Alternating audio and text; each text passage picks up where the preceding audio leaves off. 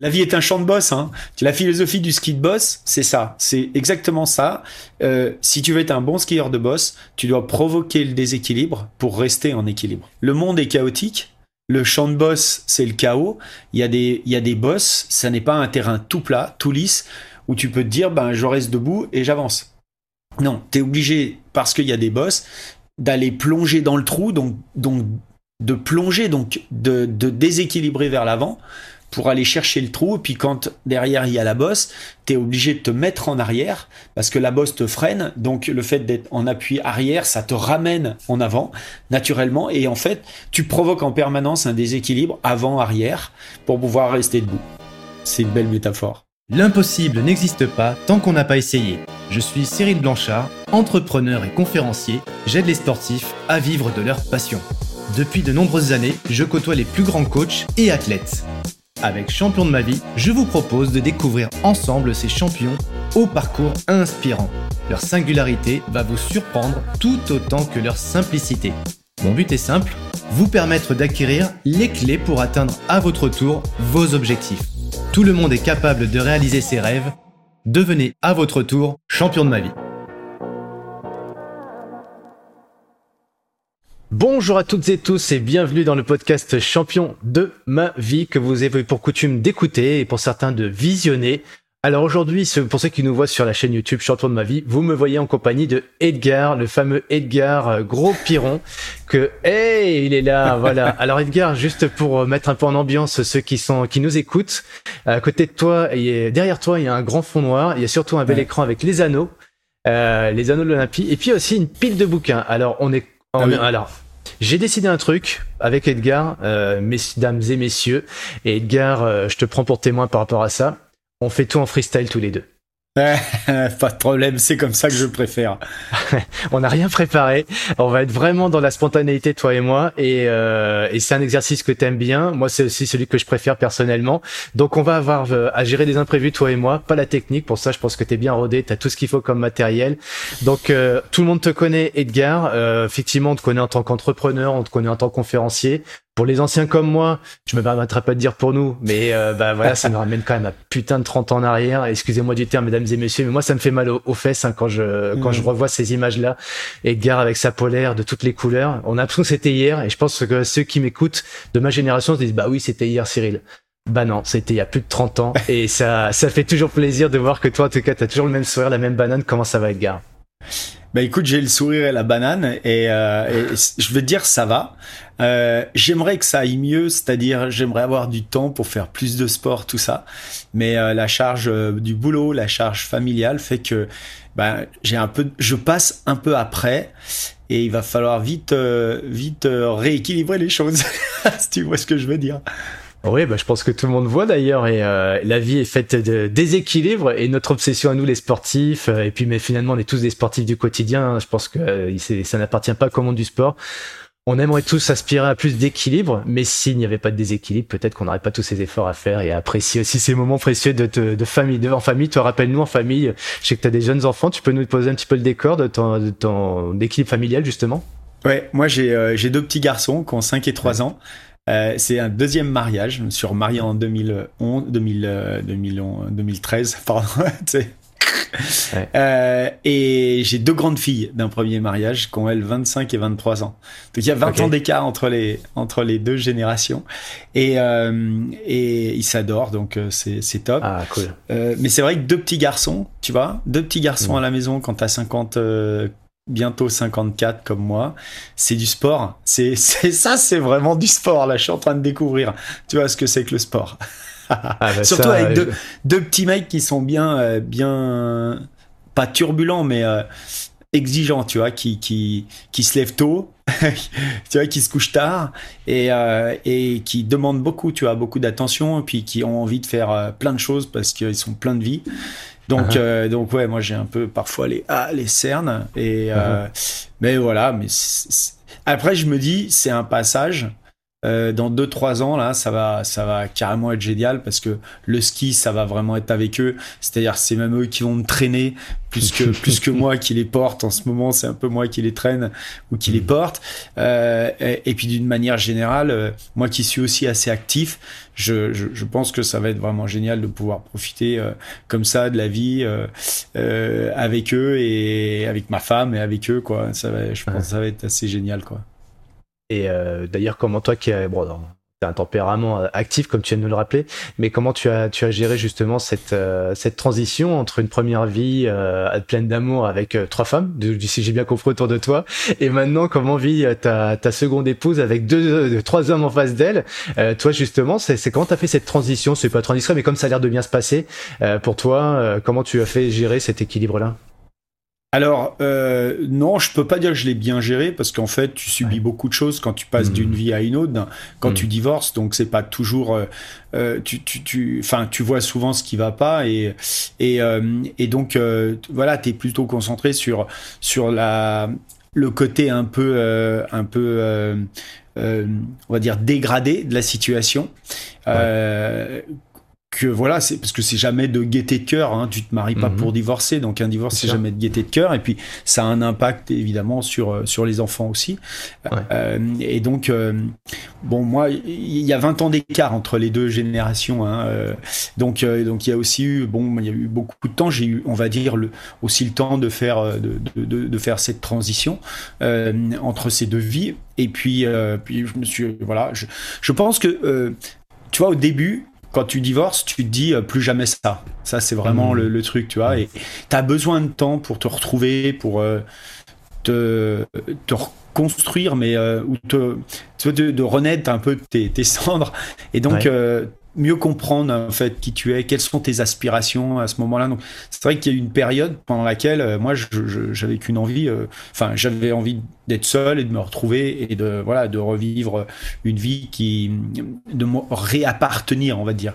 Et puis mmh. euh, et puis c'est un sentiment ou quelque chose qui passe et puis après tu te dis eh ben voilà maintenant si je refaisais ma vie. Et d'ailleurs ah l'histoire l'histoire elle est assez cocasse parce que euh, ma, ma ma nouvelle femme qui euh, euh qui n'était pas Nathalie qui n'était pas qui n'était pas ma femme à l'époque en fait et qui était quelqu'un une, une, amie qui m'a posé un jour la question d'une question mais totalement innocente en plus me dit c'est quoi les critères? Enfin euh, si tu devais refaire ta vie, quoi, qu'est-ce que t'as, enfin, c'est quoi les critères de, de, de, la femme idéale, en, gros, tu vois, c'était un peu ça sa question. Puis, je, euh, je, alors j'en sais rien, je me suis pas vraiment posé ce genre de questions et tout, et euh, et donc euh, voilà, j'ai réfléchi, puis je crois qu'une semaine ou dix jours après,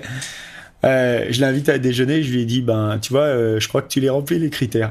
Puis elle me fait, non, mais arrête, euh, tu vois, puis elle a commencé à me dire, mais non, mais c'est pas du tout le sens de ma question. Et puis, tu vois, je me suis un petit peu fait, un petit peu fait, un petit peu fait remballer, quoi. Et je trouve ça génial ce que tu nous partages là tout de suite parce que finalement on se rend compte que les, les personnes qui posent les meilleures questions c'est eux qui sont un petit peu de, bah, qui détiennent un peu les clés quoi. Nathalie t'a posé une question juste euh, extraordinaire et c'est là que t'as une révélation. Quoi.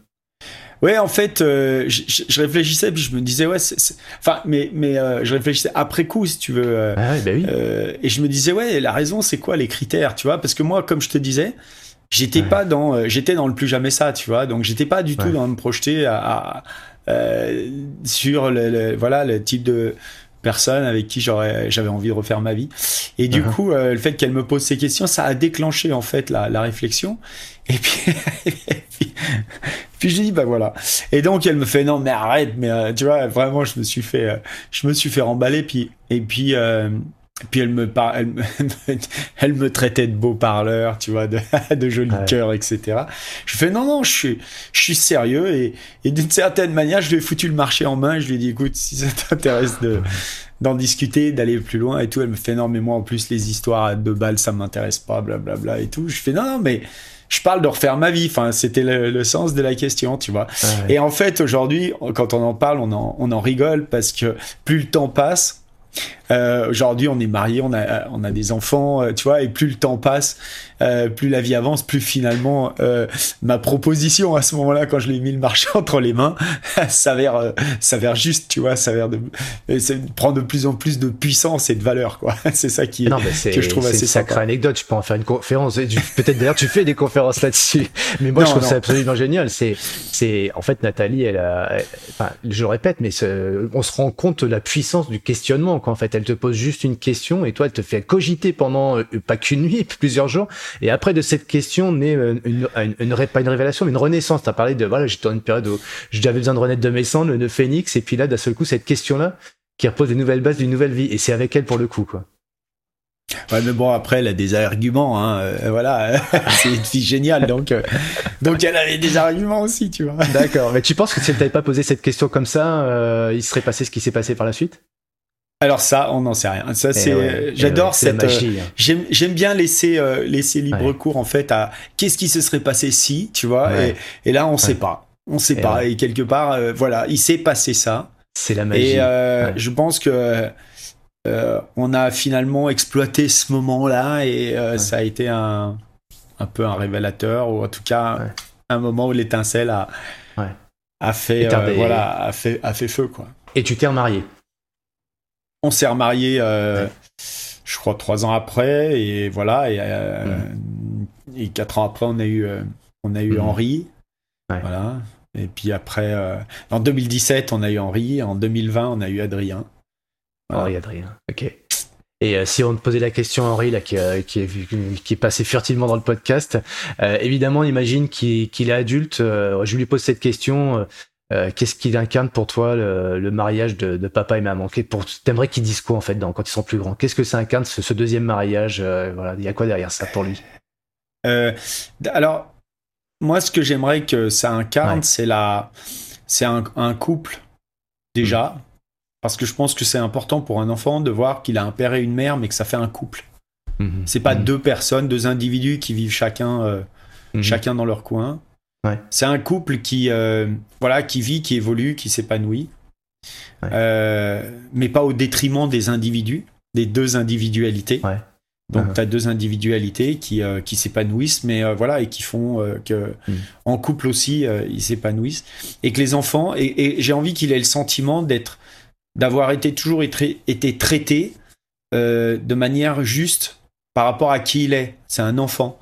Il est à mm. sa place d'enfant il n'est pas euh, entre euh, un parent, entre les parents. Il n'est pas plus avec un parent qu'avec un autre. Tu vois, j'ai envie qu'il soit à sa place d'enfant, qu'il prenne euh, toute sa place, rien que sa place. voilà, mais juste sa place. Que quelque part dans une structure familiale, moi, nous, on considère avec, avec ma femme que hmm. le, couple est important et, et, quelque part passe avant les, les enfants. Mmh, mmh, mmh, tu vois Vous vivez des euh, choses. Mais bien sûr que les enfants ont, leur, euh, ont leur place, mais ça, c'est une structure familiale plus large. Mais, mais je pense que le, voilà, euh, un, un, enfant, il a besoin d'avoir des parents heureux d'être ensemble. Et puis après, et puis, et puis c'est qui va, qui va aussi constituer les, les, ingrédients de son bonheur à lui aussi, de son, enfin de son hmm. bonheur, en tout cas de son équilibre à lui, mmh. plus que de son bonheur, en tout cas de son équilibre, ce qui est déjà pas mal l'équilibre. On en revient au déséquilibre de tout à l'heure. Non mais c'est eh oui, la, vie, revenir. la vie est un champ de boss, hein. Tu vois la philosophie. voilà, du bah tu sais, la philosophie du ski de boss, c'est ça. c'est exactement ça. Euh, si tu veux être un bon skieur de boss, tu dois provoquer le déséquilibre pour rester en équilibre. Ben, c'est du Einstein, ça. Hein. le, ben non, mais le monde est chaotique. le champ de boss, c'est le chaos. Il, y a des, il y a des boss, ça n'est pas un terrain tout plat, tout lisse, où tu peux te dire, ben, je reste debout et j'avance. Non, tu es obligé, parce qu'il y a des boss, d'aller mm. plonger dans le trou, donc, donc de plonger, donc de, de déséquilibrer vers l'avant pour aller chercher le trou. Et puis quand derrière il y a la bosse, tu es obligé de te mettre en arrière parce que la bosse te freine. Donc le fait d'être en appui arrière, ça te ramène en avant mmh. naturellement. Et en fait, tu provoques en permanence un déséquilibre avant-arrière pour pouvoir mmh. rester debout.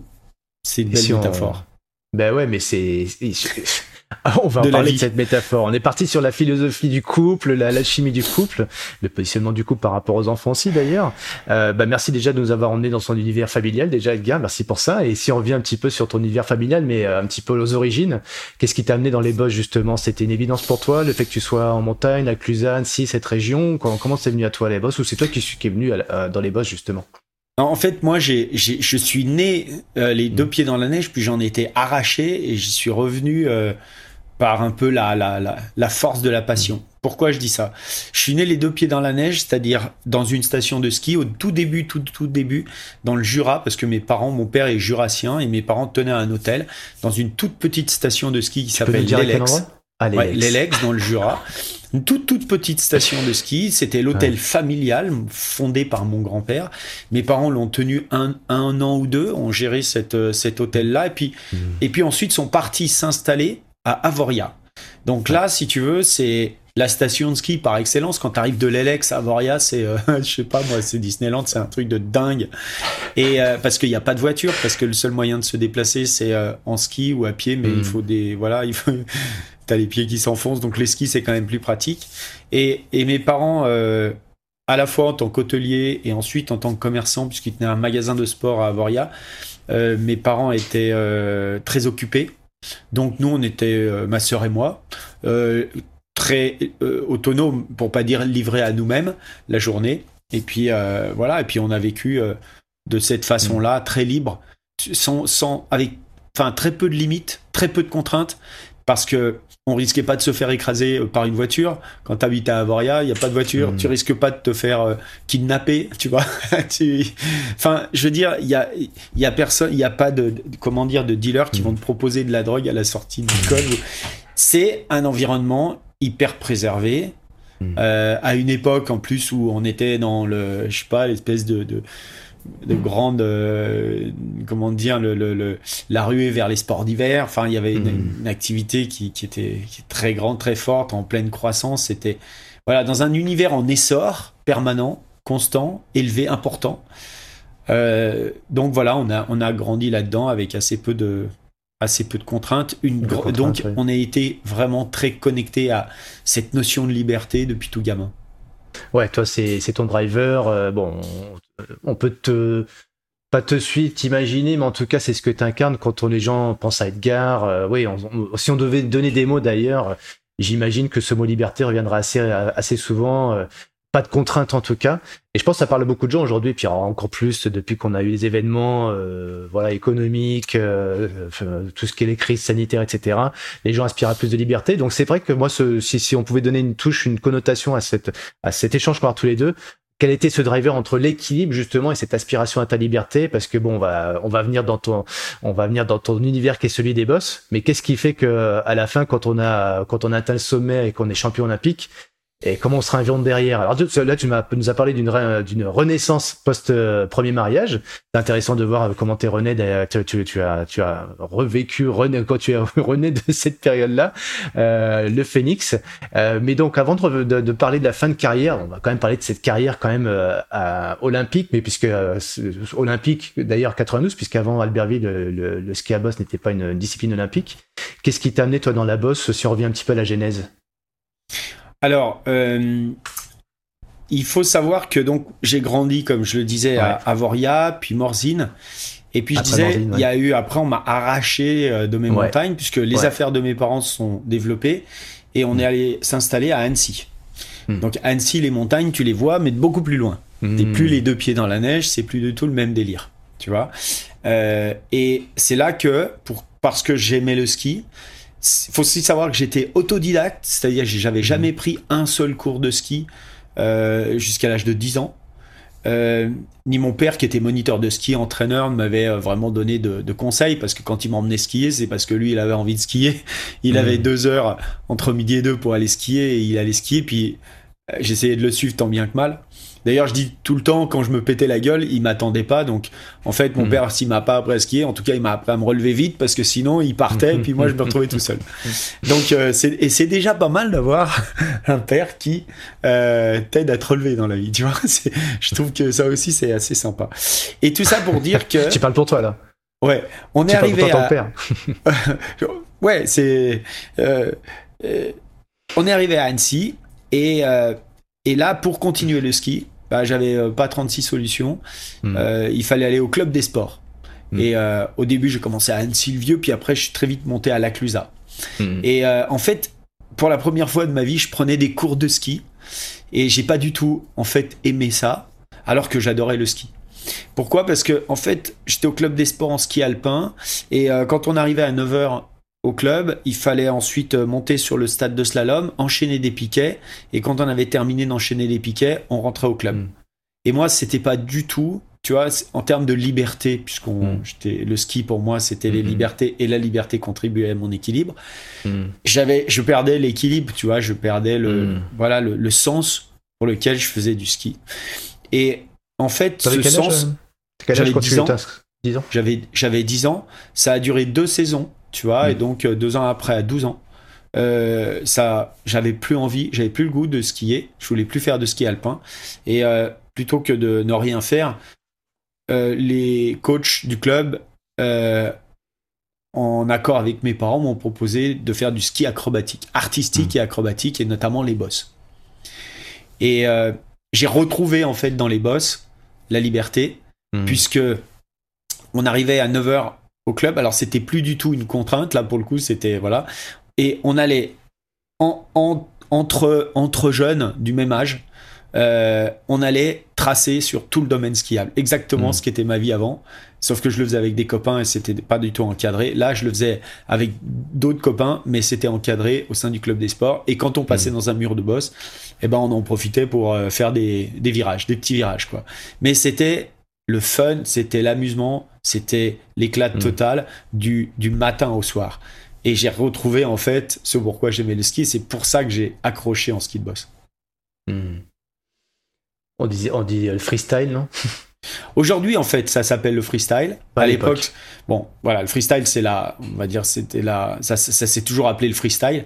Euh, aujourd'hui, effectivement, on appelle, on appelle ça le freestyle parce que les mots euh, ski artistique et acrobatique sont devenus un peu désuets et ont disparu en fait du langage. Non, moi, je, je l'employais juste dans la notion de liberté, quoi. Tu vois, le côté free, euh, bah voilà. Il y a le côté free, cette connotation liberté toujours. Euh, ouais. c'est sortir libre d'eux et plutôt qu'emprisonné avec des contraintes ou des piquets d'ailleurs.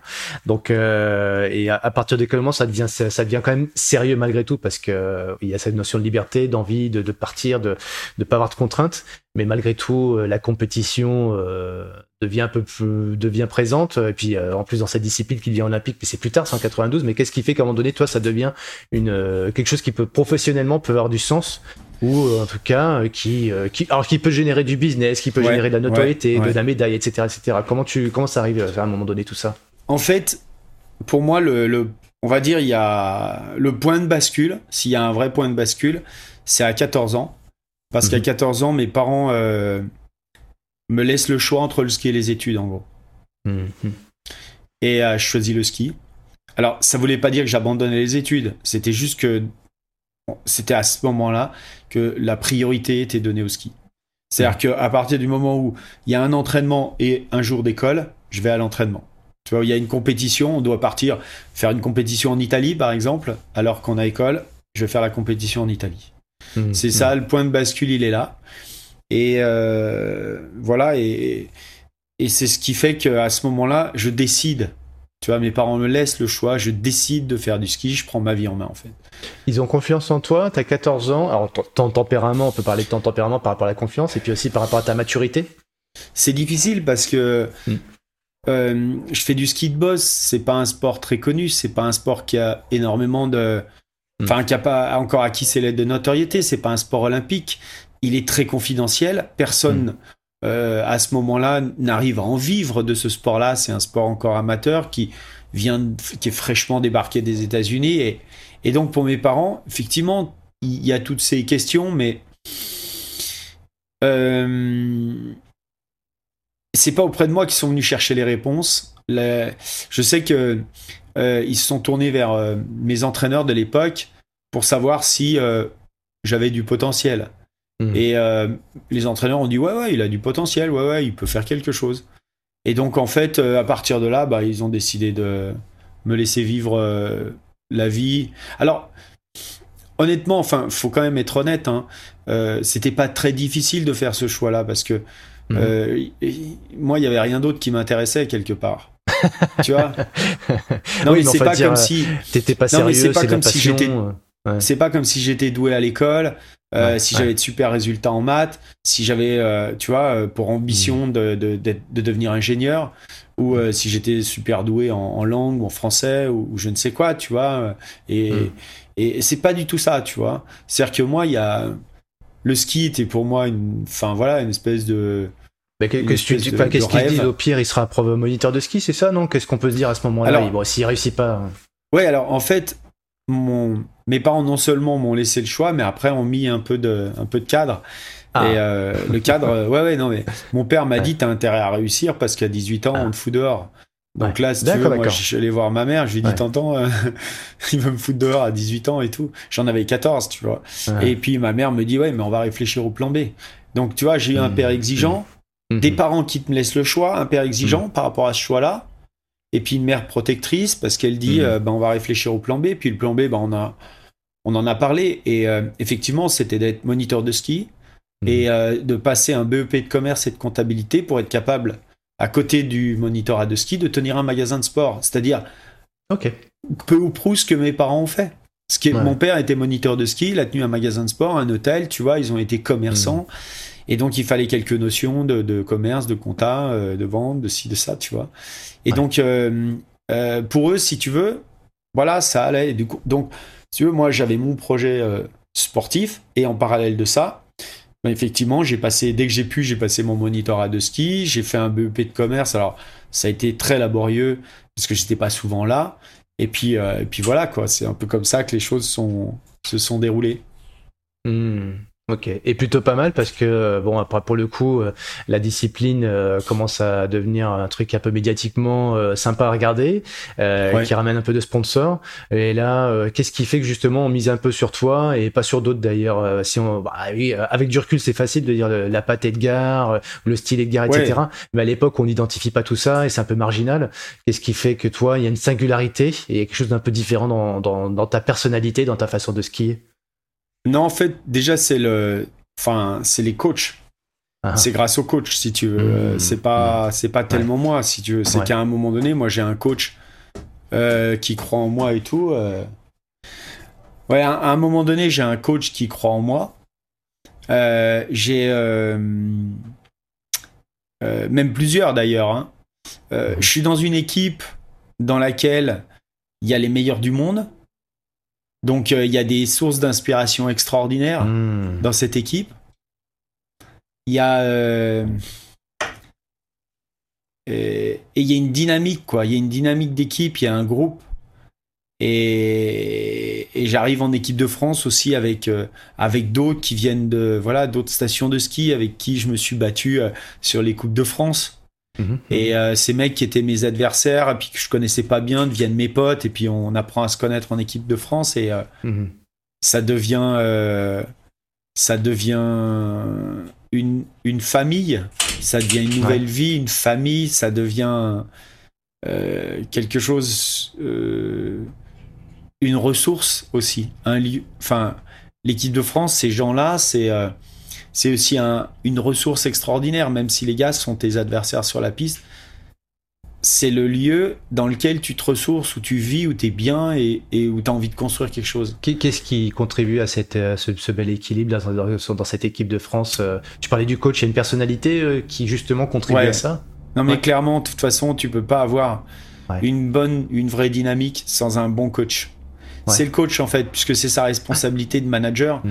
de d'instaurer en fait euh, des valeurs, de les faire respecter, d'instaurer des rites et des rythmes, des règles du jeu, euh, de sanctionner quand les mecs sont en dehors du cadre et de féliciter mmh. quand les gars sont dans le cadre. C'est tout simple, hein, euh, mais mmh. voilà, c'est bien aussi que ce soit rappelé. C'est le rôle du coach de fixer des objectifs à la fois, si tu veux, un objectif de groupe, et puis en même temps, bah, des objectifs, t'aider à trouver tes objectifs individuels. Euh, qui doivent correspondre à ton potentiel. Et l'œil du coach là-dessus, il est hyper important. C'est-à-dire que, mm. en fait, toi, tu sais pas forcément ce que tu, ce, ce que tu es capable de faire. Mm-hmm. Tu sais pas mm. si. Euh, euh, moi, je savais pas si j'étais capable de faire un podium en Coupe du Monde.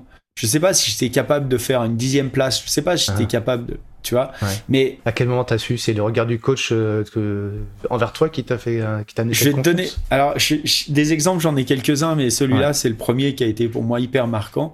Ouais. On était en été, d'accord? En été, c'était l'été 4 1985.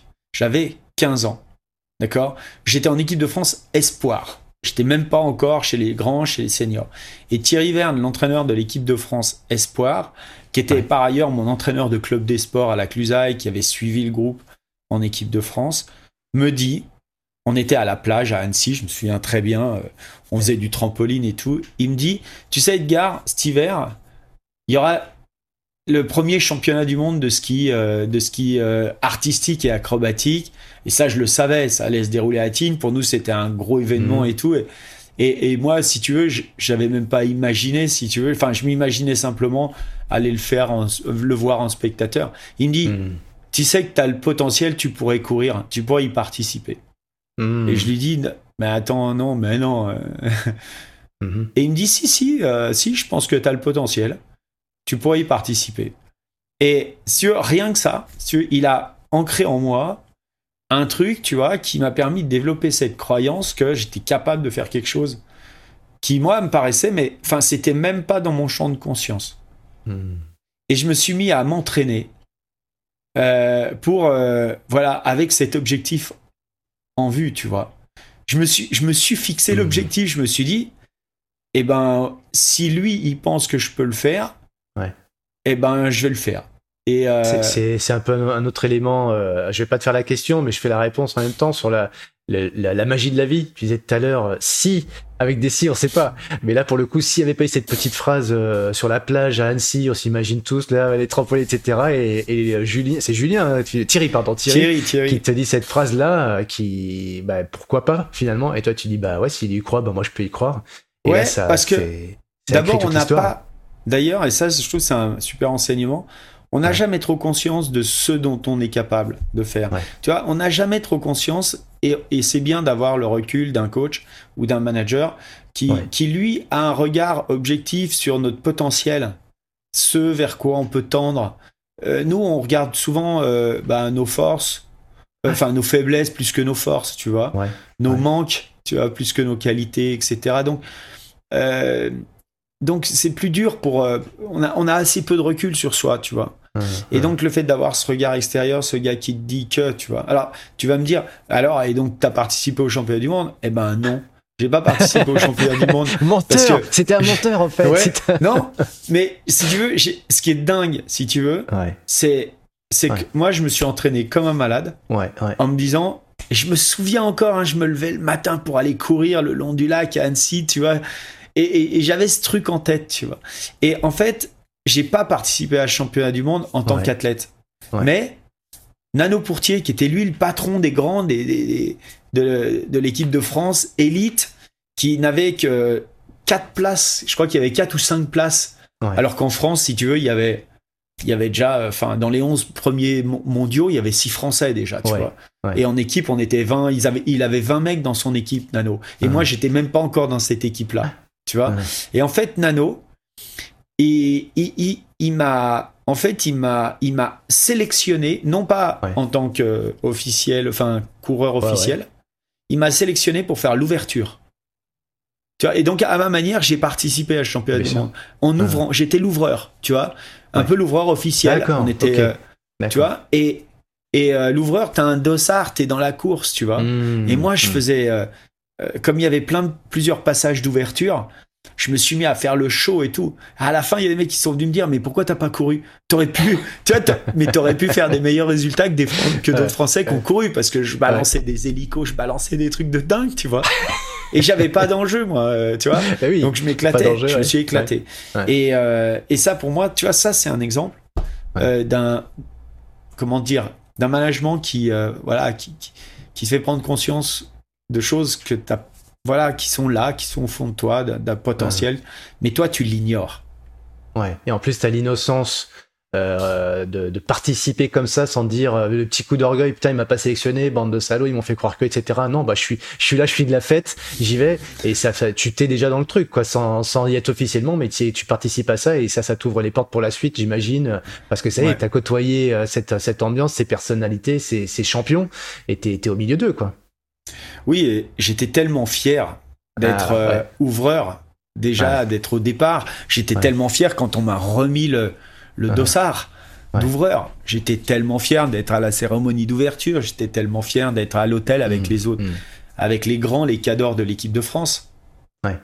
Ouais, tu baignes dans cet environnement, quoi. Bah ouais, moi, enfin, moi, je me voyais, euh, enfin, enfin, simplement, si tu veux, si j'étais resté sur mes, mes, mes, attentes à moi, c'était, euh, je serais allé voir le championnat du monde en spectateur.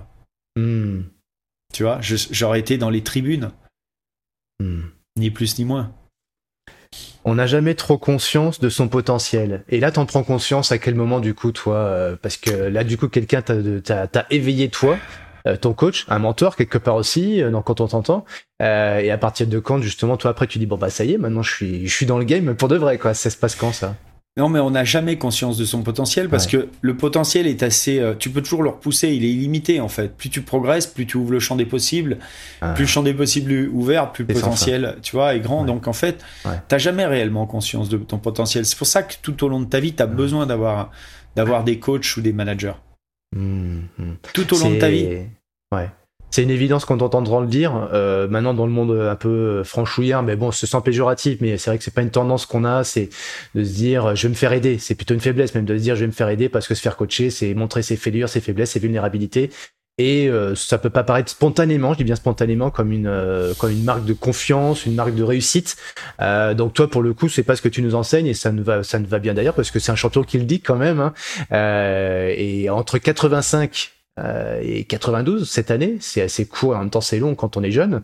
Mais qu'est-ce qui s'est passé toi et à quel moment euh, Quand même, même si j'entends bien ce que tu dis, que le, plafond de verre il est, il est à l'infini, quoi. Il y aura toujours plus, plus ou mieux. On peut rêver toujours plus grand et euh, croire un potentiel qui n'existe pas. Et finalement, si si, il est bien là. Mais quand même, à un moment donné, tu te rends compte de, de, pas du potentiel, mais de la réalité, quoi. Que tu es au même niveau que les autres. En fin de compte, c'est ça, ça, ça se passe quand ça?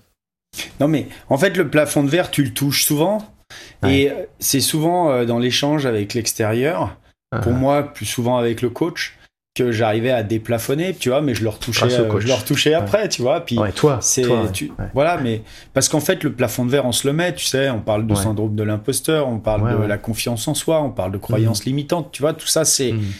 C'est autant de plafond de verre qu'on peut se qu'on peut se mettre et qui entre peut nous nous empêcher de on n'est pas que tous les deux, mais entre nous, Edgar, tu, tu es quelqu'un qui est plutôt euh, qui manque de confiance euh, naturellement. Enfin, c'est pas péjoratif de dire comme ça. Moi, je me retrouve dedans dans ce que tu dis. Hein. Personnellement, j'ai pas j'ai pas une grande confiance personnelle, mais j'ai eu la chance de croiser des gens dans ma vie qui m'ont aidé justement à croire en moi, ce que tu as dit.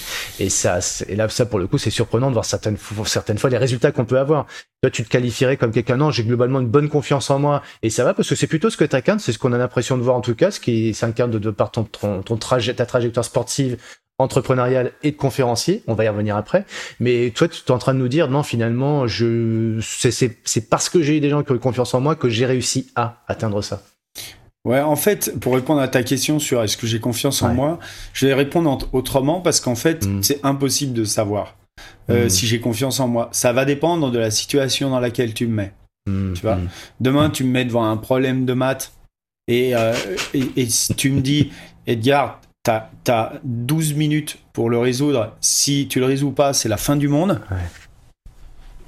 Euh, tu vois, il y a de fortes chances pour que je te dise, enfin, pour que j'ai assez peu confiance en moi, tu vois. ça parce que je suis pas dans un domaine de, mmh, je suis pas mmh. sur un domaine de talent, tu vois.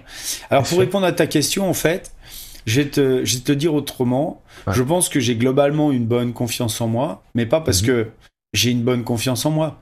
C'est parce qu'en fait, j'ai assez peu de doutes. Hmm. Tu vois le truc? C'est-à-dire que, en fait, notre confiance ne vaut que par rapport aux doutes qui sont les nôtres. Et quand je dis euh, j'ai assez peu de doutes et, que ça fonctionne avec la confiance, ben, c'est comme le jour et la nuit. Hmm. Tu vois, la, nuit ne vaut que parce que le jour existe. Et ben là, c'est pareil. La confiance ne vaut que parce que les doutes existent. Si tu as assez peu de doutes, non pas. Alors, la, question, c'est c'est euh, sur quoi tu doutes tu vois? Et il y, a des- il y a des doutes qui sont tout à fait justifiés, et puis il y a des doutes qui sont parfaitement injustifiés. Et si, par exemple, tu te mets à douter sur ta capacité à réaliser un objectif, euh, eh bien, c'est un doute qui est totalement injustifié. Parce que atteindre un objectif, réaliser un objectif, euh, c'est fait partie. Enfin, il y a, y a tellement de paramètres que tu contrôles pas dans la réalisation d'un objectif. Si par exemple mon objectif c'est d'être champion du monde, il y a tellement de paramètres que je maîtrise pas euh, pour être champion du monde que je- j'estime, très personnellement que il plein, enfin ce doute là est injustifié. Par contre, il y a tout un tas de choses que moi je dois faire pour être capable d'être champion du monde. Et si j'ai des doutes sur ma capacité à faire ces choses-là, à créer les conditions pour devenir champion du monde, si j'ai des doutes là, ça c'est des doutes qui sont justifiés. Et à ce Mhm. moment-là, faut les travailler. Là, Ouais. effectivement, il y a un travail à faire. Par exemple, je te donne, est-ce que je serais capable, entre le portillon de départ et la ligne d'arrivée, de délivrer mon plein potentiel physique et technique? Tu vois? Donc là, ouais, c'est un doute qui est tout à fait justifié. Est-ce que j'ai, j'aurais à ce moment-là suffisamment de euh, une, con- une concentration suffisamment élevée, suffisamment focus sur les gestes de mon métier qui vont me permettre de dérouler ma stratégie, qui me permettra de voilà d'être dans l'exécution, dans l'excellence de l'exécution et qui donnera un résultat. Et là, c'est un doute qui est totalement justifié parce que c'est quelque chose que je contrôle. Ma capacité à gérer ma concentration est quelque chose que je contrôle, que je travaille, que je peux travailler, que je peux développer, que je peux renforcer au point d'être capable de le faire euh, le jour d'un championnat du monde ou des Jeux olympiques. Tu vois, donc là, Mhm. ok, je peux bosser. Et donc, comme je te dis, moi, j'ai assez peu de doutes injustifiés. Mhm. J'ai pas trop, tu vois, je je suis pas euh, c'est une construction d'esprit mais je suis assez peu tourné sur le scénario catastrophe. Hmm. Quand euh, ouais, quand s'il y a un truc qui me fait envie, j'ai plutôt tendance à voir tous les bons côtés que les mauvais côtés.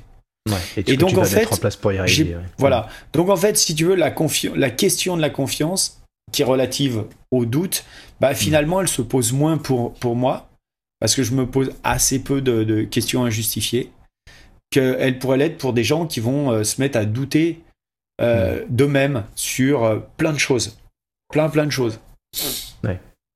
Et euh, pour reprendre un petit peu le- les anneaux qui sont derrière toi, euh, forcément, c'est pour tout, le- tout le grand public, et moi y compris d'ailleurs, euh, un moment d'association, de visualisation ou de d'ancrage.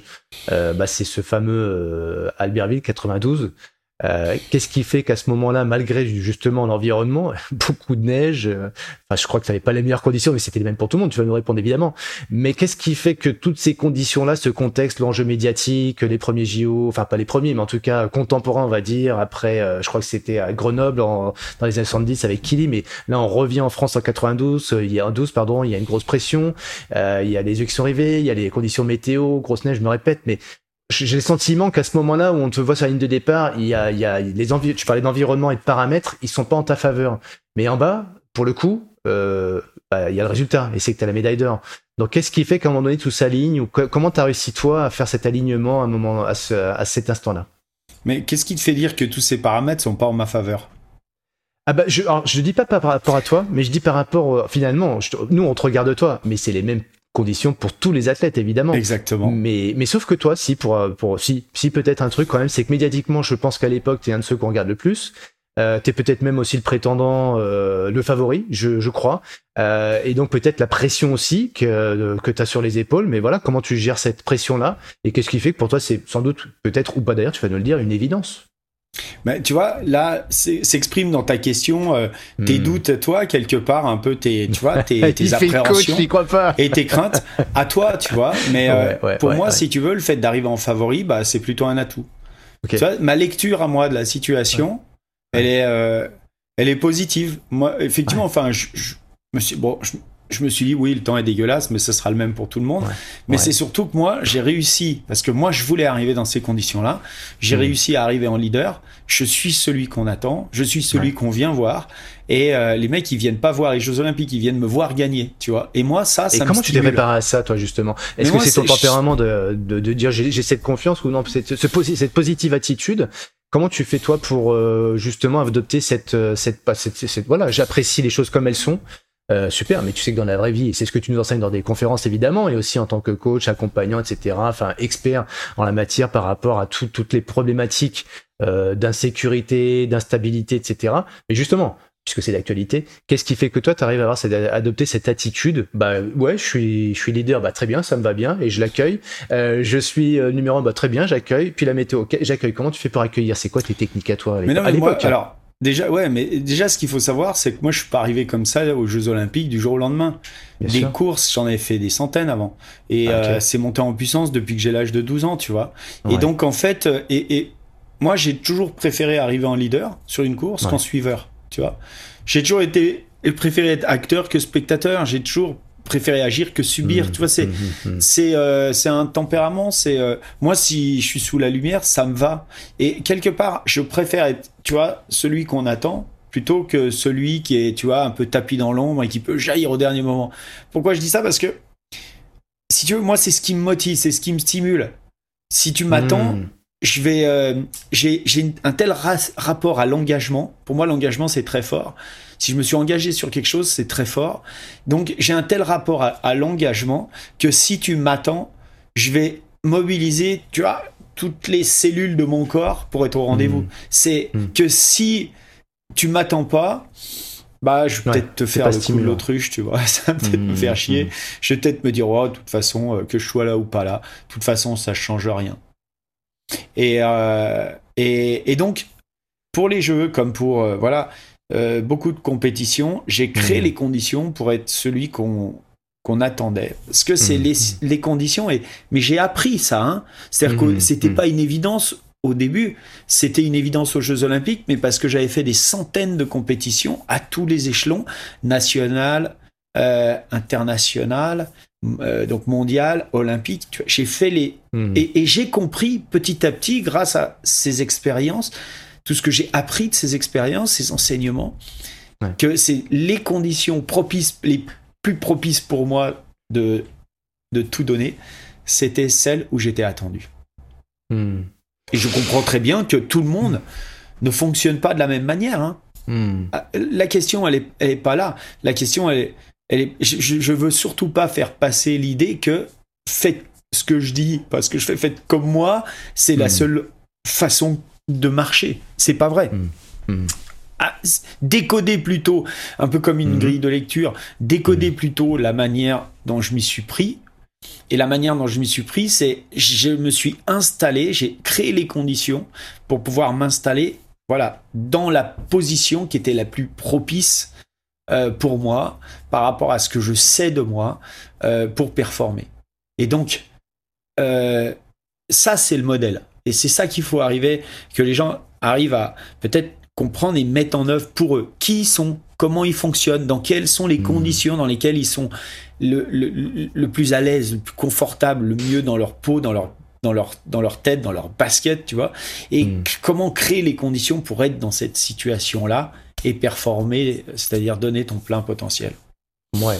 Alors, euh, du coup, ceux qui t'entendent, et moi je vais me mettre un peu dans cette posture-là, euh, on se dit bon bah, ok euh, t'es autodidacte dans le ski. Euh, t'as pris euh, t'as pris ça avec beaucoup de plaisir mais en même temps d'engagement. Euh, et finalement c'est devenu une évidence à force de faire de faire de faire et puis d'avoir de trouver toi ton style à toi de bien te connaître aussi dans ces éléments là de compétition de concurrence la bosse toi face à toi-même etc ok. Et on comprend bien que tu as trouvé ton driver et que tu t'es adapté toi pour être le meilleur et assumer tout ça et finalement que ça te mette de pression euh, maintenant, ça va être intéressant aussi de voir. On va, on va faire la transition, mais dans, dans, dans l'après, parce que du coup, tu es champion olympique, euh, la carrière continue. Euh, donc, je sais pas que je veux pas m'étendre là-dessus, mais euh, effectivement, je pense que beaucoup de gens euh, peuvent te suivre sur les réseaux, suivre aussi euh, au travers de podcasts, etc., aussi au travers de tes masterclass, donc comprennent un peu ça. Maintenant, est-ce qu'on pourrait faire cette même euh, expérimentation, tu vois, où je suis arrivé, j'étais le numéro un et ça m'allait très bien, etc., mais pour l'après-carrière parce que d'ailleurs, est-ce que tu comment s'est fait ta transition? Parce que moi, je t'ai croisé, j'ai la chance de plaisir de te croiser il y a très longtemps. Euh, je me permets, hein, on est même génération tous les deux. J'étais étudiant fin, des, fin de mes études à l'ISG et puis d'un seul coup, je t'ai croisé sur une conférence et j'ai trouvé ça hyper inspirant. Euh, donc, est-ce qu'en gros, les, les, conférences sont venues à toi très très vite parce que tu étais médiatiquement exposé? Ou comment comment tu es, tu es né l'idée de dire bah tiens finalement j'ai une histoire à partager, j'ai des choses à partager, cette expertise que tu nous livrais tout à l'heure. Comment ça s'est fait cette transition? Et là pour le coup les sportifs qui sont euh, bah, en réflexion, ça peut leur apporter aussi quelques éléments de réponse, ce que tu vas nous enseigner là? Ouais, alors, euh, d'abord, ma transition a été très longue pour arriver. Euh, entre la première conférence réelle que j'ai donnée et, la, et le moment où j'ai décidé de faire de la conférence un ah. métier, euh, ça a été très long. Parce qu'en fait, ma première conférence, pour moi, c'est. Je m'en souviens très bien. C'est trois jours ah. après avoir gagné mon titre olympique à Albertville. Un sponsor, un sponsor de la fédération ouais était, avait invité ses meilleurs clients euh, sur les Jeux Olympiques, était basé pendant quelques jours à Val Thorens et mmh. m'a demandé de venir leur parler de mon expérience. Et moi, je ne savais pas du tout quoi dire. Mais c'est pas grave. Pardon. c'est pas grave. J'y suis allé. On a fait un échange, ils m'ont posé des questions, j'ai répondu. Et ce que j'ai trouvé juste extraordinaire, c'est pas que, enfin, ce que je racontais était extraordinaire. Moi, c'était mon uh-huh, quotidien, uh-huh. mais c'est ce que ça a provoqué chez les gens en face. Ah, c'est ah là que tu t'es rendu compte fait, que les gens avaient les yeux qui brillaient. Et là, ah, j'étais là. Qu'est-ce que tu as ressenti à ce moment-là, toi? Bah, je trouvais ça génial parce que moi, je racontais un truc que je vivais tous les jours, c'était mon quotidien. Je trouvais ça totalement banal. Et les gens avaient les yeux qui brillaient, tu vois, comme si le sport. Et je me c'est là mmh. que j'ai compris. Enfin, c'est pas là, mais j'ai commencé en tout cas à comprendre là la puissance d'évocation du sport de haut niveau. Je me suis dit, waouh, c'est quand même incroyable. Incroyable. Donc, alors que toi, tu on était dans en 80... sportif, euh, on est, euh, enfin, c'est normal quoi. Ouais. on était en 92. Hum, hum. On était en 92. Ouais. Tu vois, 16 ans plus tard, on est en 2008. Et là, c'est là que je décide de faire de la conférence mon métier. Ah, euh, qu'est-ce qui s'est passé entre temps Parce que ta carrière sportive n'était oh. pas terminée, tu as, eu encore d'autres compétitions. là on rentre en résonance avec ce qu'on disait tout à l'heure, c'est-à-dire bien se connaître, tu vois. C'est-à-dire qu'en fait, j'ai cette, enfin, cette, cette, manière de réfléchir sur euh, euh, le fait de bien se connaître, bien se comprendre, etc. Essayer d'appréhender les, les conditions idéales qui sont propices à, faire un truc que t'aimes et tout. En fait, c'est mmh. une question qui est revenue dans ma reconversion parce que, en fait, mmh. la grande question existentielle quand tu es sportif, euh, que tu te poses par rapport à ta reconversion, c'est mmh. est-ce que je vais m'éclater autant demain dans un nouveau métier qui me passionne pas spécialement que je me suis éclaté hier dans un métier qui, lui, par contre, me passionnait de, de, dingue, quoi. Et en ah fait, euh, l'enjeu de la transition, c'est ça. C'est d'arriver à retrouver autant de plaisir demain que t'en as eu hier. Et euh, c'est tellement, tu, ça te paraît tellement impossible d'arriver à, tu vois, à faire le lien, le joint entre les deux, hmm. que parce que hier ça te passionnait, alors que demain tu, tu, tu vois pas forcément ce qui va te passionner. Donc c'est tellement, euh, ça te paraît tellement euh, éloigné et d'arriver à faire le joint entre les deux que si tu poses pas un peu, enfin tu vois, une réflexion sur finalement finalement, regarde, moi, j'ai des médailles, j'ai pas eu de diplôme. Bon, hmm. et eh ben finalement, une chance ou pas, ou tu vois, euh, euh, je me suis dit, bon ben, un diplôme, si j'avais eu un diplôme, j'aurais fait le métier qui correspond au diplôme, mais hmm. sans, hmm. sans avoir la garantie que le métier que je vais faire me plaise autant que euh, les, le, le, sport. Donc en fait, le fait de ne pas avoir eu de diplôme, finalement, ça m'a aidé parce que j'avais que des médailles. Et finalement, mes médailles, c'est pas l'expression d'un métier, c'est l'expression d'une expérience. Mhm. Quand tu as une médaille, c'est que tu as vécu une expérience de dingue où tu as réussi à être premier, quoi. Ou, sur un podium. Donc, et en plus, mondial ou olympique, ça veut dire que tu as été un des meilleurs du monde, si ce n'est le meilleur du monde dans ta catégorie. Donc, c'est l'expression d'une expérience. Et donc, c'est cette expérience-là qui te permet de comprendre, en fait, quitter comment tu fonctionnes, quels sont tes besoins, que tu dois satisfaire tous les jours pour être heureux, pour être bien dans ta peau, dans tes baskets. Tu vois, l'environnement, tout. Mais tout justement, ça. Edgar, le, le- la, la médaille n'est que peut-être que le, le- pour les autres. Hop, là j'en perds mon oreille. Les, euh, les autres, en fait, ils voient cette médaille et bon bah et, ok, c'est c'est génial. Euh, toi, tu la vois de l'autre côté, mais en- moi j'ai envie de te poser la question euh, qu'est-ce qui se cache finalement derrière cette médaille? Parce que les gens ils voient la médaille, ils voient, ils voient Edgar à la télé, etc. a peut-être des raccourcis aussi parce que c'est un, sport un peu fun, etc. Donc on, imagine que c'est un peu léger, c'est facile, il a du talent et tout. Et toi, tu nous dis, ouais non, mais attendez les gars, regardez l'expérience qu'il y a derrière, le travail que j'ai fait toutes ces années. Donc en fait, euh, est-ce que c'est pas compliqué pour toi, je sais pas cette époque-là, de dire ouais, bon, ok, ils me veulent pour des médailles, c'est sympa, etc. Mais moi derrière, ce que j'aimerais leur partager, c'est peut-être aussi euh, bah, toutes mes toutes mes emmerdements, mes fatigues, mon stress, euh, ou du moins euh, le travail que j'ai dû opérer toutes ces années, la patience aussi. Tu nous as parlé de patience, ça s'est pas fait du jour au lendemain. Et les gens, ils s'en fichent peut-être pas un petit peu de tout ça parce que ce qu'ils veulent, c'est juste les apparats, la médaille et point barre, quoi. Alors en fait, euh, la médaille, c'est la partie visible de l'iceberg. Ouais. Bien sûr que on est tous quelque part attirés par bah, ce que ce qu'on voit à la télé. C'est-à-dire que la médaille, en, en fait, c'est c'est derrière ce qui a- ce qui vient avec la médaille, c'est la gloire, le pouvoir et l'argent. Mhm. Mhm. Mm. Tu vois? Et plus il y a de médailles, plus il va y avoir de gloire, de pouvoir et d'argent. Ouais. Euh, la gloire, c'est la notoriété, tu vois, c'est le fait d'être connu, reconnu. Euh, le pouvoir, bah, c'est le pouvoir, ça peut être le pouvoir de séduction, ça peut être le pouvoir euh, d'influence, etc. Et puis l'argent, bah, c'est l'argent, tu vois? Ouais. Et donc, effectivement, euh, euh, c'est une motivation en soi. Pour beaucoup de gens, c'est une motivation, la gloire, le pouvoir et l'argent. Mhm. Euh, mais euh, quelque part, et pour l'avoir vécu, là, je- tu vois, moi, c'était une motivation quand, euh, tant que j'étais pas champion olympique. J'avais envie d'être champion olympique parce que derrière, je me disais, ouais, la vie, elle va être géniale. Mhm. Tu vois, je serais heureux, enfin, la gloire, le pouvoir, l'argent, tu vois, t'auras. Ouais. euh, Ouais. Et euh, j'ai eu tout ça. Ouais. Et euh, je me suis aperçu que, ben, c'est super, mais c'est pas ça qui me rendait heureux.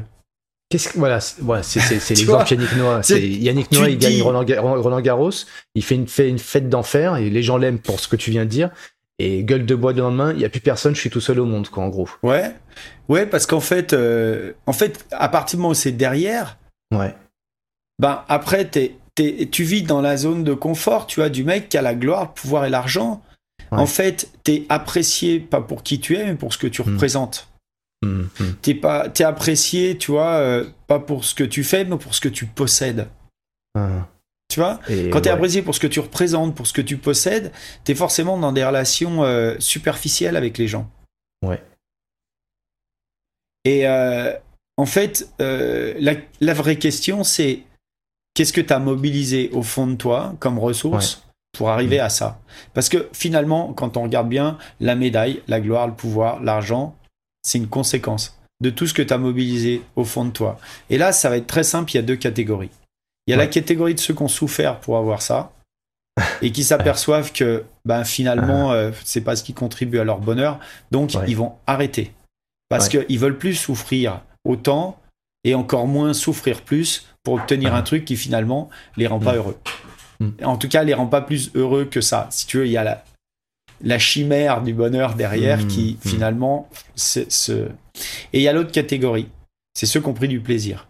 Ouais. Et ceux qui ont pris du plaisir et pour qui ça a donné de la gloire, du pouvoir et l'argent, c'est beaucoup plus facile pour eux de continuer. C'est-à-dire de, enfin, d'aller plus loin, non pas pour avoir plus de Ouais. gloire, pouvoir et d'argent, mais pour se Mm. reconnecter au plaisir et retrouver le plaisir. Tu vois et, et être dans cette notion bah, de plaisir, d'engagement, d'enthousiasme, de confiance, etc., etc., de fierté, tu vois, de, de, de, cohésion, parce que tu n'y arrives pas tout seul, tu vois, de communion avec, euh, avec ton équipe. Et quant à ça, Mhm. tu peux aller, mais là, Mm. tu peux, euh, tu vois, une médaille, ça te suffit pas.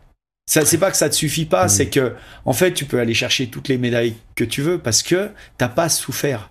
Et quand je vais dire, alors, je vais, je vais mesurer mon propos, il y a, parce que on ne f- on n'est pas que dans la souffrance ou que dans le plaisir. Je vais mesurer le truc.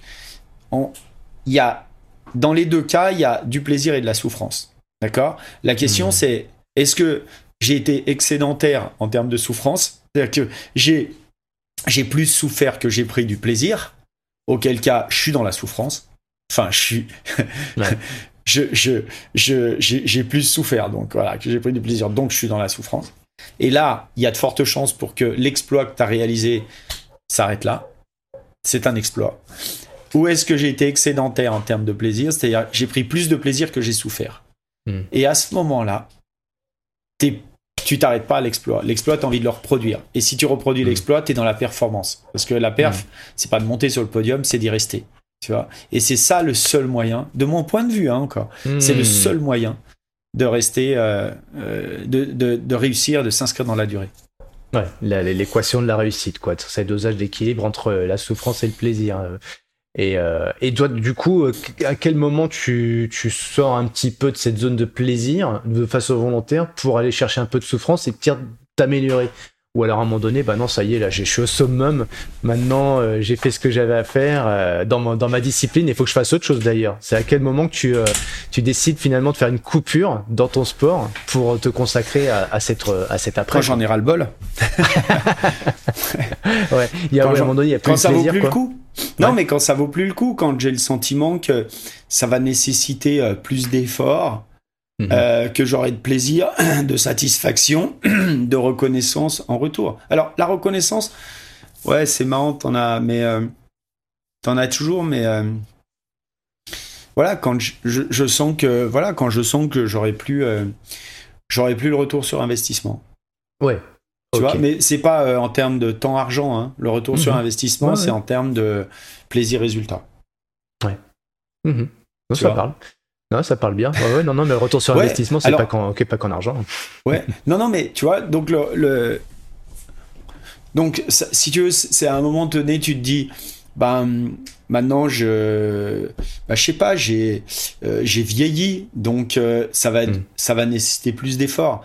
Ok, plus d'efforts. Est-ce qu'en face, il y aura, tu vois, un côté, euh, ouais, mais est-ce que je vais pouvoir faire parler l'expérience? Est-ce que, tu vois, il y a il y a la concurrence, tu te dis tiens mais les mecs ont élevé le niveau, est-ce que je vais là encore ça a nécessité moi aussi d'élever le niveau, est-ce que je me sens capable de? Alors que physiquement j'ai tu vois je progresse plus comme j'ai pu progresser hier. Tu vois il y a, il y a Mhm. tout un tas de, de choses et puis il y a surtout euh, est-ce que je me sens de repartir si tu veux au combat pour aller chercher un un autre titre de champion olympique au Japon ou un titre de champion du monde aux États-Unis ou ci ou ça, tu Mhm. vois? Est-ce que le truc me fait vibrer, m'enthousiasme autant que aller chercher un titre olympique à la maison à, à Albertville ou aller chercher un titre de champion du monde dans mon jardin à la Clusaz, tu vois. Mhm. Et, et c'est là aussi, tu vois, tu te dis, euh, est-ce que le, vaut- le jeu en vaut la chandelle, etc., etc. Tu mesures, tu t'as dit, il y a, y a énormément de paramètres, euh, voilà, que tu mesures. Et, et honnêtement, j'aurais très bien pu continuer, mais il aurait Mhm. fallu pour ça déprécier mes ambitions en disant, Mhm. bah, aujourd'hui, je continue, mais je continue pas parce que j'ai envie de gagner, je continue parce que j'ai Mhm. envie d'exister. J'ai envie d'être sur, voilà, je vais, je vais être là, j'y vais pour participer, j'y vais plus pour gagner. Et, euh, et ça, bah moi, c'était pas en phase avec ma philosophie, Mhm. mon approche du sport de Donc haut là, niveau. tu, tu prends une décision à Et du coup, de- j'ai décidé Ouais. d'arrêter. J'ai T'as pris une décision à arrêter. 14 ans. Il y a eu une prise de décision familiale, collégiale. Et, euh, et là, c'est à quel moment de ta vie tu dis, bah non, stop. 25. Alors, c'est à 22 ans, va- c'est à 23 ans exactement, mais j'ai Ouais. programmé mon arrêt euh, deux ans après. Donc D'accord. j'ai arrêté à 25. Oh, à 25. Et, euh, et puis, qu'est-ce qui se passe entre ce moment-là et puis l'année euh, 2000, euh, 2008, là où il- le métier de conférencier devient pas une évidence, mais dire, bon, ça y est, c'est Ouais. bien, c'est là. J'ai eu la flamme qui s'est, une étincelle qui s'allumait en 92.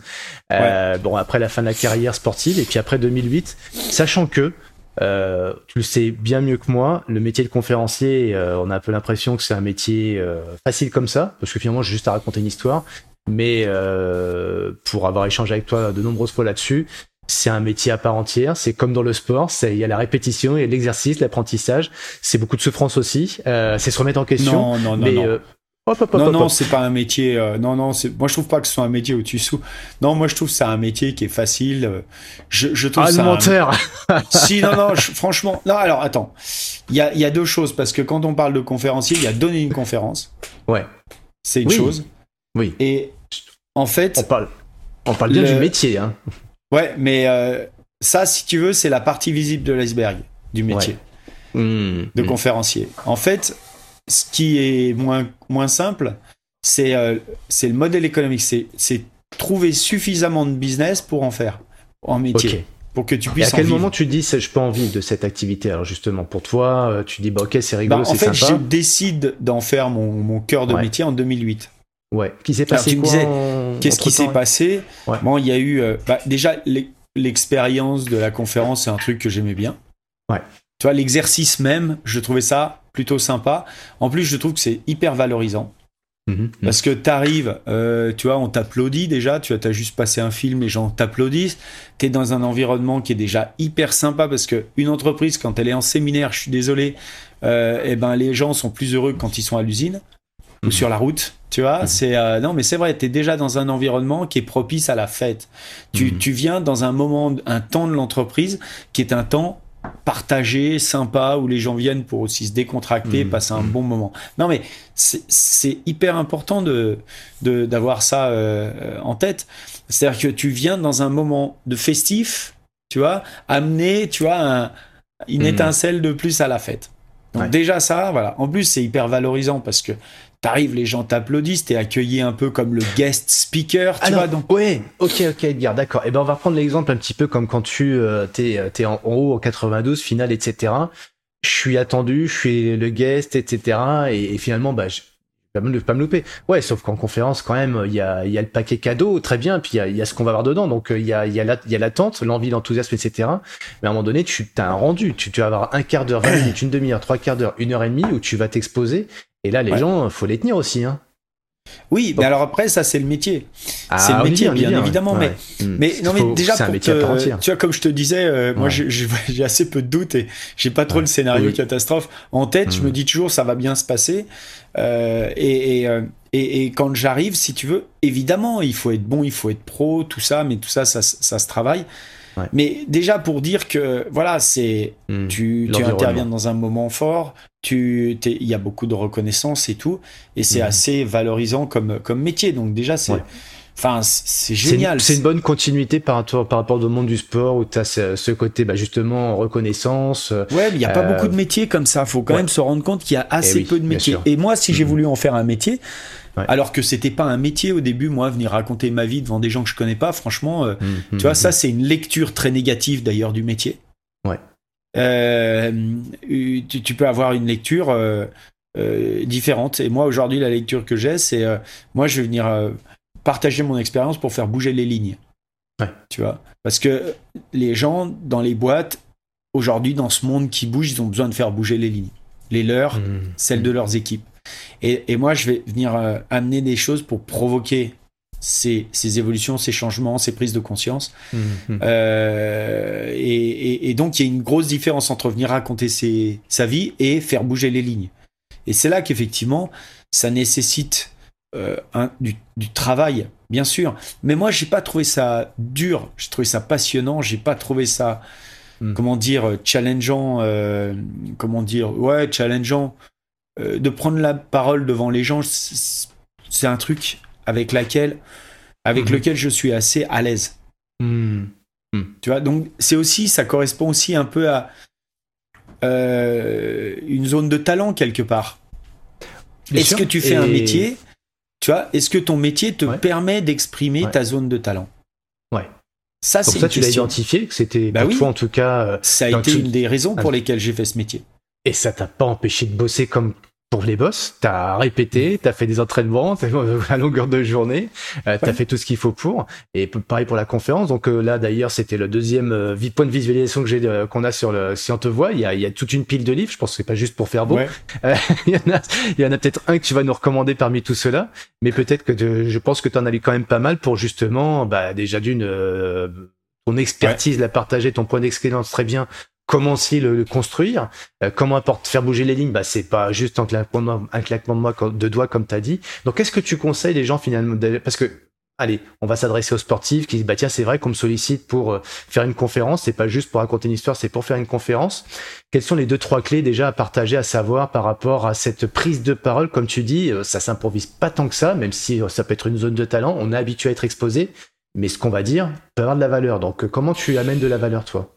Les conseils que tu peux apporter Alors, un conseil déjà, je pense que il suffit pas d'être un bon orateur pour faire un bon conférencier. Comme je l'ai mmh. dit tout à l'heure, être un bon mmh. orateur, c'est bon, c'est bien, mais euh, c'est pas ce qui va faire de toi un bon conférencier, parce que conférencier, c'est un métier. Et donc, mmh. qui dit métier dit euh, activité et business derrière. Et donc, ce qui va faire de toi un bon conférencier, ben, c'est ta capacité à générer un certain nombre de conférences, à générer un certain nombre de, euh, de contrats qui vont te permettre de faire ton métier. Et ça, c'est un vrai. Euh, il est là, le, en fait, le, défi. Ouais, le grand défi du conférencier. De maison, j'aime vendre des maisons. Bah, c'est bien que tu aimes vendre des maisons, mais encore faut-il que tu trouves une clientèle que tu sois capable de, faire l'acte de vente, de commercialiser, de voir une signature euh, sur le sur le bon de commande. Et ça, effectivement, c'est tout un art aussi, ou en tout cas qui s'apprend. Donc, ok, c'est un métier, ouais. Donc euh, d'aller chercher des. Sauf qu'en plus, c'est un métier que les gens ont pas besoin. Hein, tu vois, euh, une maison, les gens, tu peux te dire, bon, ils ont besoin de se loger. Donc voilà. Alors que un conférencier, on peut s'en passer. Donc tu vends un produit qui, tu vois, qui quelque part, dont les gens peuvent se passer. Ouais. Donc ça, c'est la partie immergée de l'iceberg. C'est tout ce qu'on voit pas forcément donc voilà, justement. Oui, oui. Donc ça veut dire qu'il faut avoir euh, des, des, stratégies, un positionnement, tu vois, un mhm, discours, une mhm. stratégie, un process de vente, un tunnel de vente qui, qui doit être bien, hmm. bien huilé. Ouais, ça tu dis ça aujourd'hui avec beaucoup de recul, mais à l'époque en 2008, euh, bon les tunnels de vente, les contractualisations, vendre, etc. C'est c'est pas c'est peut-être pas encore le c'est peut-être plus simple à l'époque, quoique j'en sais rien d'ailleurs. Euh, C'était pas la même chose. Moi en 2008, euh, même un peu avant, je je communiquais, j'avais un encart publicitaire dans TGV Magazine qui était grand comme une carte de visite. sur lequel je mettais votre conférence, voilà, avec un champion olympique. Et euh, TGV Magazine, c'était distribué dans le TGV euh, à tout un tas de décideurs et de chefs d'entreprise. C'était ma cible. Je, je, me souviens à l'époque, je mettais 1000, euh, ça me coûtait 1000 euros par mois. Mhm. Et c'est ce qui me permettait de, voilà, de, de bah de, de, de, vendre un certain nombre de conférences. Alors, je pense que je devais être à 40 confs par an à peu près. Hmm. Ouais, donc tu parles aussi de de, de d'avoir des contrats. Alors on va peut-être faire les choses de façon un peu plus contemporaine, même si on n'est pas de façon chronologique en tout cas dans dans ce qu'on a dans ce qu'on échange tous les deux. Mais aujourd'hui, euh, métier de conférencier, euh, tu dis euh, si on va tu as parlé de modèle économique d'ailleurs, euh, faut, faut, faut, se dire demain un métier à plein temps, si c'est ton métier à plein temps depuis de nombreuses années, c'est une quarantaine de conférences par an, plus que ça? Non non, maintenant c'est 80 et c'est un modèle économique si tu veux qui est un peu particulier parce que c'est un métier de one shot donc quand tu as mm-hmm. un contrat, euh, en fait, euh, tu sais que ce contrat, il va durer une journée et qu'après, pendant 5 euh, à 10 ans, enfin, tu reverras plus jamais le client. Donc, en fait, mm-hmm. c'est un modèle économique qui est basé sur, un, sur beaucoup d'acquisitions. D'accord? Faut, faut avoir beaucoup de, de demandes entrantes. Donc, il mm. faut créer les conditions pour que tu aies beaucoup de monde qui mm. t'appelle en disant j'ai envie de t'avoir sur mon séminaire. Tu vois, non, mais c'est important. Ça veut dire qu'en termes de communication, tout ce que tu fais et tout, il faut que tu génères énormément de demandes entrantes. Euh, je sais, moi, par expérience, que en gros, une sur trois, une demande sur trois peut enfin, se traduire en, en, conférence. Mm. Les deux autres, pour des raisons de date, de dispo, de budget, euh, euh, d'autres conférenciers, parce que souvent tu es mis en concurrence, et eh ben euh, voilà, t'en as deux sur trois qui, qui, qui, tombent. Donc, si tu veux faire 50 confs, il faut que hmm. tu aies à minima 150, demandes par an. Tu vois? 150 demandes par an, c'est une tous les deux jours. Tu vois Donc des, demandes, on parle de demandes en plus là, c'est même pas de demandes entrantes, voilà, de demandes entrantes. Et c'est des demandes entrantes parce que en fait, c'est pas, enfin pour moi, c'est pas un métier où tu vas faire toi la démarche vers un client parce que euh, en fait, euh, il faut que le client soit mûr pour t'acheter une conférence, mais pour que le client soit mûr, il faut qu'il ait en tête un séminaire, une date, euh, il sache qui est réuni et si et, et, quelle thématique il va aborder. Il faut que toi tu correspondes à sa thématique. Donc en fait, tu peux pas prêcher dans le vide. Il y a trop de Enfin, il, faut que ce soit la personne qui vient vers toi. Ouais. Et du coup, à l'époque, quand tu démarres, il suffisait, entre guillemets, il suffisait, mais encore fallait-il déjà investir Tu disais, pour avoir des conférences, il faut que j'investisse 1000 euros dans une pub, euh, euh, dans un magazine. Et j'imagine que c'était pas le seul, il y en avait peut-être d'autres aussi. Donc euh, déjà, c'est aussi avoir cette notion d'investir pour avoir du retour sur investissement. Ouais. j'ai fait une conférence, bah c'est bon, je, suis, je vais en avoir plein d'autres. Non, c'est faut continuer d'investir pour Alors, pouvoir avoir ça aussi, c'est l'erreur, c'est de croire que mhm. Tu fais quand tu fais des conférences. alors au début, tu es obligé en fait de faire des conférences en dégradant ton prix, voire même gratuitement, parce que tu sais que tu as des chefs d'entreprise et qui peuvent te faire réintervenir tout ça. Mais mhm. donc si tu veux, c'est un modèle, voilà, qui est un peu qui est, qui est, très particulier pour ça. Et, euh, et dans ta stratégie, ben, c'est des stratégies qui évoluent parce qu'au début, tu vas faire des conférences euh, voilà, à un prix qui est très dégradé. Et puis en espérant que ça te donne d'autres conférences. Mais ça, pour moi, c'est un peu, euh, c'est pas toujours une bonne, une bonne approche parce que, mmh. en fait, c'est pas parce que tu fais une conférence gratuite devant des chefs d'entreprise qu'ils vont t'acheter derrière. En fait, c'est pas vrai. Les mmh. gens, ils vont t'acheter derrière si t'es bon. Mmh. Donc, euh, tu vois et, donc, si tu fais une conférence gratuite devant des chefs d'entreprise pour leur vendre tes conférences et que tu as un discours, tu vois, un peu commercial pour vendre tes conférences, c'est mort. Parce que en fait, tu leur as pas donné en fait le produit. Par contre, si tu arrives devant des chefs d'entreprise et que tu fais une putain de bonne conférence, tu vois, qui correspond bien, à, tu vois, à eux qui sont machin, et eh ben là, ils vont avoir envie de t'acheter. Parce que mmh pas parce que tu leur as vendu tes conférences, parce que tu leur as montré ce que tu faisais, de quoi tu étais capable. Hmm. Et c'est là qu'ils peuvent se projeter et se dire, mais lui, je le veux pour mon équipe. Donc en fait, euh, voilà, le, le, comment dire, parfois on nous fait miroiter. Euh, ah, tu vas avoir un auditoire composé de gens qui vont te faire retravailler. Oui, ben, moi j'ai jamais euh, trop, enfin, voulu négocier là-dessus parce que c'est pas c'est pas parce que j'ai un auditoire qui me ferait retravailler que je vais retravailler. C'est parce que j'ai fait une bonne conférence. Hein. Tout simplement. Ouais, tu sais qui, a, qui était ta cible aussi, les entrepreneurs, leurs problématiques, et euh, par rapport à ça, avoir une, un message, une attitude euh, adéquate avec leurs aspirations, leurs points de blocage, comme tu disais tout à l'heure, pour que tu, tu, tu, bouges les lignes, quoi, comme tu disais tout à l'heure. Exactement. tu les aides, tu les aides à bouger les lignes. Qu'est-ce qui, aujourd'hui d'ailleurs, euh, avec du recul, euh, un Edgar, euh, parce que tu es des personnages, une des personnalités emblématiques dans le monde de la conférence, en tout cas dans le sport, si on, on pose deux mots, sport, mhm. conférence, les gens qui globalement vont dire Edgar Gros-Piron, et c'est tout à ton honneur. Qu'est-ce que tu peux, en regardant dans le, rétroviseur, tu dis j'ai réussi à faire bouger des lignes, mais mon empreinte, s'il y avait une seule chose à retenir, euh, comme dans les boss, c'est mon engagement par exemple. Là, dans le monde de la conférence ou dans l'entreprise, tu, tu, regardes dans le rétro, tu dis ouais, je pense que ça va contribuer à ça. À quoi? Je suis trop jeune pour regarder dans le rétro. je ne ferai pas de commentaires. Je suis trop folie pour ça.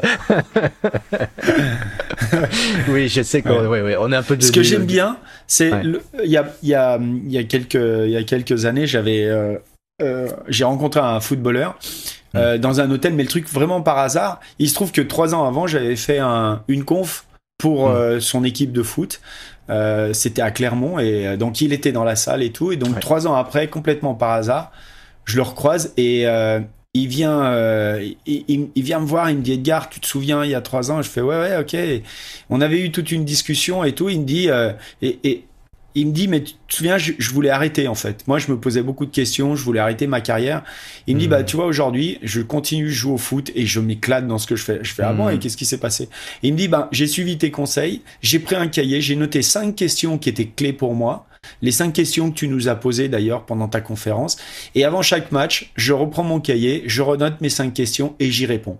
Qu'est-ce que j'ai envie de faire aujourd'hui? C'est quoi ma force sur laquelle je vais m'appuyer, etc., etc. Et il me dit ça, mais ça m'a reboosté aujourd'hui. Mmh. Enfin, je suis super heureux de faire ce que je fais. C'est ça, faire bouger les lignes. C'est ça, c'est ça, peut-être laisser une trace. Mais c'est pas moi qui laisse une trace. C'est, c'est les gens qui, voilà, qui mmh. creusent leur trace. Parce qu'à un moment donné, tu as raconté quelque chose qui a fait un déclic, qui a provoqué un déclic chez eux. Mmh.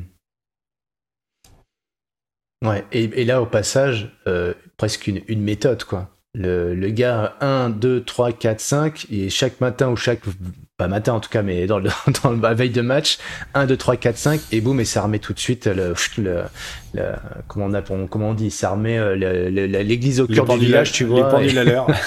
et les pendules à l'heure, ouais.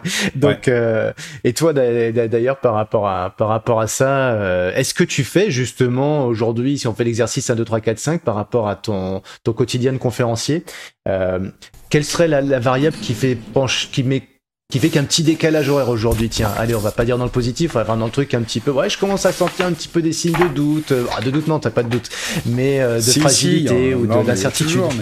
Ouais. Regarde, je te sors ça parce que tu vois, ça c'est.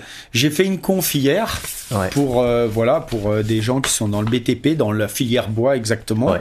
J'ai pris, euh, j'ai tu vois, quatre pages de notes. Euh, ça, c'est les notes en bleu là. Je sais pas si tu vois bien, mais euh, ouais, ça, c'est des notes en bleu. Et les notes ouais. en bleu, si tu veux, c'est ce que j'ai pris pendant le brief.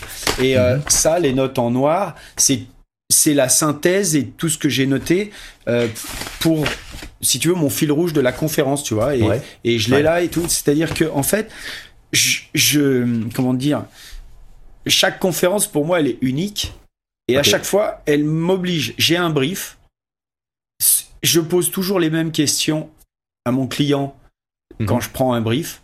Et ensuite, je vais essayer de bâtir une conférence, tu vois, qui va être collée parfaitement aux, aux attentes, aux préoccupations des gens que, que, je vais avoir en face de moi. Mmh. Tu vois. Et à chaque fois, je me creuse euh, pour essayer de trouver euh, un angle d'attaque, tu vois, un, un mmh. truc qui va être euh, un peu différent. Et voilà. Et, et, hier, en fait, en, j'ai fait une conférence sur euh, comment dire que font la plupart des gens qui échouent quand le monde se tend. Mmh. Tu vois, le marché, là, on, était, on est sur euh, une notion de marché euh, qui, qui, qui se replie, en fait. Et que font, comment, quel impact ça a sur la plupart des gens qui échouent? Que, que, font les gens qui échouent quand le marché se replie? Et que font les gagnants, les champions, tu vois, mmh. quand le marché se replie? Et j'ai fait un truc, tu vois, sur un parallèle comme ça, euh, en prenant évidemment dans mon expérience ce que j'ai fait quand mon marché, quand j'étais mauvais, et ce que j'ai fait quand j'étais euh, mieux, meilleur, tu vois. Et, et je leur ai donné comme ça cinq clés euh, de, pour mmh. voilà, donner des compréhensions. Et cette conf, bah, c'est la première fois que je la fais. Mais mmh. évidemment, les anecdotes, c'est pas la première fois que je les raconte. Ouais, mais dans un contexte différent. Les angles d'attaque et tout, mmh. voilà, c'est comme ça. Et c'est la première, mais c'est sans doute la seule fois que je la ferai. Aussi, cette conf. Et c'est ça euh... que je trouve intéressant dans un métier. Ouais. Justement, tu vois j'allais te demander, ouais, c'est ça, c'est ce qui fait, peux... suffit de nourrir euh, de, de, plaisir à chaque fois et de continuer à faire ce métier-là avec autant de, ouais. de fraîcheur, d'envie. Jamais je pourrais faire de, enfin voilà, je pourrais avoir un PowerPoint et puis te dérouler pendant euh, un mmh. an la même conférence en te disant bah cette année mmh. je vais aborder euh, je vais aborder euh, la motivation dans un monde dans un monde chaotique tu vois mmh. puis l'année prochaine je vais t'aborder comment performer comment surperformer quand tu es déjà champion du monde tu vois enfin voilà je, je me vois pas du tout faire ça moi ouais. j'ai pour vous donner un, un voilà ma, ma méthode mon modèle. Moi, j'estime avoir vécu pendant 20 ans, de 5 ans à 25 ans, euh, une aventure sportive, humaine, juste géniale, collective, juste géniale. J'ai plein d'anecdotes. Et euh, en face de moi, j'ai un auditoire qui a des attentes, des enjeux. Et je vais essayer, en prenant les bonnes anecdotes, de leur démontrer, tu vois, que ce que j'ai fait dans mon domaine, ils peuvent le faire dans le leur. Mmh. Et quand j'y arrive, euh, à la fin, c'est génial parce que les gars, ils se disent, enfin euh, voilà, c'est. Ouais. ouais. L'anecdote que tu nous as partagée tout à l'heure avec euh, le, le, footballeur, est-ce que tu en as une autre comme ça, justement, te, tiens, euh, six mois, un an, deux ans, trois ans après, l'empreinte que j'ai laissée, une anecdote, tu vois, quelqu'un qui m'a fait un feedback et ça m'a, ouais, ça m'a ouais, boosté, bah alors... ça m'a galvanisé, tu vois moi, je leur parle de mes basiques métiers, par exemple, et, je leur dis, ben, un basique euh, dans les boss, c'est euh, tu mets tes bras devant, tu vois. Et donc, euh, je parle, j'explique en quoi c'est un basique, à quoi ça sert, etc. Quand il y a beaucoup de pression, tu vois, t'as le mec qui, qui a peur d'échouer, puis t'as le mec qui met ses bras devant.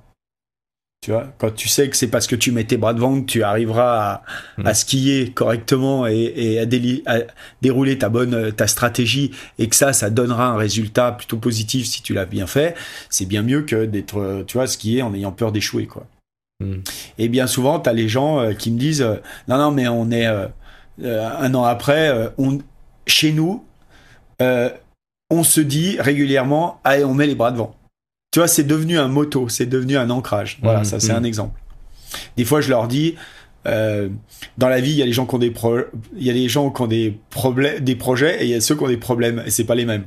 Vois? Et quand on a un qui commence à avoir les problèmes, à se trouver des excuses et tout, c'est quelque chose qui revient. Tiens, tiens, toi, tu fais partie de ceux qui ont des problèmes. Nous, on fait partie de ceux qui ont des projets. Donc, moi, je sais, tu vois, c'est, D'accord, ils te voient, d'accord, ok. Et ça devient un jeu entre eux. euh, Ouais, ok. ouais. Ouais. Ça devient des jeux, en fait. Ça devient des, voilà, des, ouais, des, ouais. Je te demande pas si tes garçons, comme tes filles d'ailleurs, pensent plus ce projet euh, que problème. J'imagine que c'est ça, ça, ça se transmet tout ça. T'es d'ailleurs toi le t'es un papa, t'as t'as quatre t'as quatre générations, t'as deux générations derrière toi, mais quatre enfants.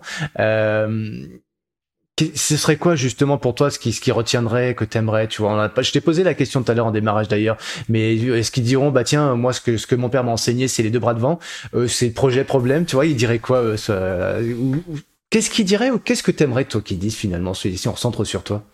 Bah, qu'ils aient, ils ont appris à, à prendre leur vie en main, à penser par eux-mêmes. Hmm. Ouais, et puis, euh, voilà. C'est déjà pas mal, ça. hein. Qu'ils aient le courage de prendre leur vie en main. Et je trouve que le, les, les grandes filles le font euh, très bien. Ouais. Et puis, voilà, à penser le monde par eux-mêmes, quoi. euh. Ouais. Tu vois, pas...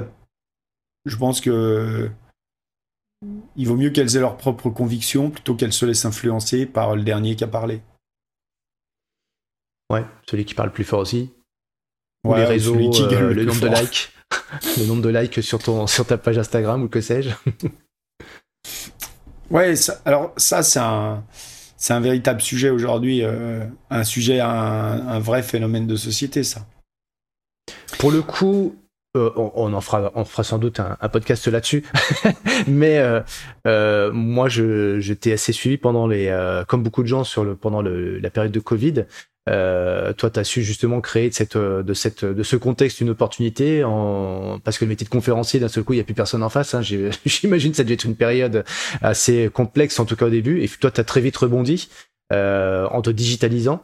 Euh, et pour le coup, pour avoir une discussion avec toi, tu post-Covid, ça t'a, ça a été très, ça t'a été plutôt bénéfique, toi, ce, ce, ce côté euh, digitalisation pour ton métier, ça a été un complément de ce que tu m'avais dit.